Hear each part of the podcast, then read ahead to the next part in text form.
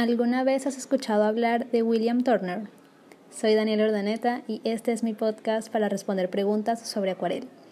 En este episodio em, les quería recomendar a un artista que muchas ya lo deben conocer porque es base en, los estudios de historia del arte, pero si eres alguien que apenas em, está comenzando eh, en el mundo del arte y específicamente en la pintura en acuarela, em, te recomiendo muchísimo buscar el trabajo de este artista porque es una de las mayores influencias en la técnica de acuarela.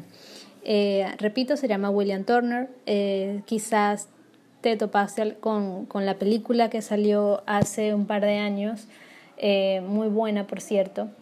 Y nada, quería hablarles un poquito y decirles algo súper breve sobre él que me parece importante compartir. Eh, este artista se hizo em, reconocido siendo muy joven, eh, yo creo que a los 23 o 24 años ya, ya era reconocido como, como un gran artista. Y lo que más me, me impresiona de su trabajo, que bueno, a simple vista realmente es muy bueno y tiene una técnica bellísima, es que él como artista nunca em, nunca se quedó estancado en un solo estilo, sino que a nivel de experimentación em, explotó muchísimo eh, eh, la experimentación del mismo material. Eh, no solamente pintaba con acuarela, sino también con, con, óleo y otras técnicas, pero lo que me interesa de su trabajo en acuarela, aparte del uso del color, que se los voy a explicar más adelante, lo que más me interesa es cómo em, implementó la técnica de, em, el raspado. No sé si lo han escuchado, pero es una técnica para ir sacando blancos de la acuarela. Y la manera de hacerlo es, es, es, un poco fácil, pero a la vez compleja porque se raspa con una hojilla o un cúter, como lo conocemos ahora. Em, ya les había comentado antes que el blanco en la acuarela realmente no existe, el blanco es el mismo papel. Eh, por eso esas tintas blancas no siempre dan los mejores resultados. Em, no digo que no se puedan usar, obviamente se pueden usar, pero eh, antes, académicamente sobre todo, eh, el blanco de la acuarela te lo da el mismo papel. Entonces, ¿qué hacían los artistas como Turner? Era que iban raspando la acuarela cuando ya estaba completamente seca. Em, pasaban hojillas en los dibujos y podían sacar líneas blancas y, destellos y zonas eh, con mayor eh, luz.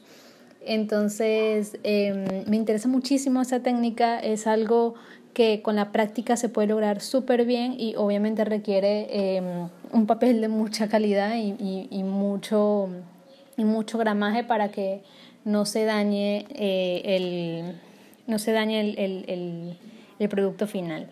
Em, otra de las cosas que también me interesa de este artista es cómo usaba el color.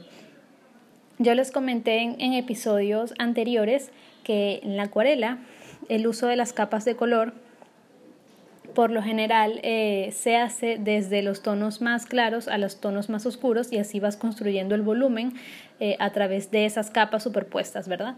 Entonces, em, esa es la forma, digamos, más sencilla de ir logrando esos juegos de sombras y el volumen como tal en los objetos. Sin embargo, em, el trabajo de Turner se conoce por jugar con su misma técnica. Eh, tiene obras donde aplica el color de esta manera y tiene obras donde aplica el color como si fuera óleo, o sea, donde hace el proceso inverso. Va, va desde los tonos más oscuros hasta los tonos más claros al final.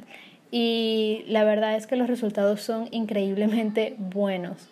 Eh, de verdad, no duden en quizás invertir unos pocos minutos en Google buscando las obras de este artista porque eh, aparte de la carga em, como sublime que tienen, eh, esa carga tan movida, tan dinámica de la obra, em, a nivel de técnica tiene, tiene muchísimo, eh, tiene muchísimas cosas que, enseñar.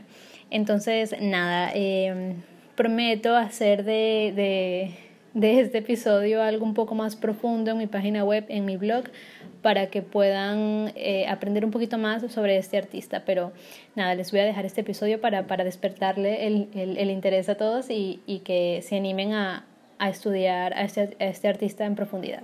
Espero que les haya sido útil, espero que les interese. Si quieren más contenido de este tipo, háganmelo saber por favor. Y si tienen dudas o preguntas, como siempre, me las pueden dejar en mi correo electrónico info arroba danielaurdaneta.com. Nos escuchamos pronto.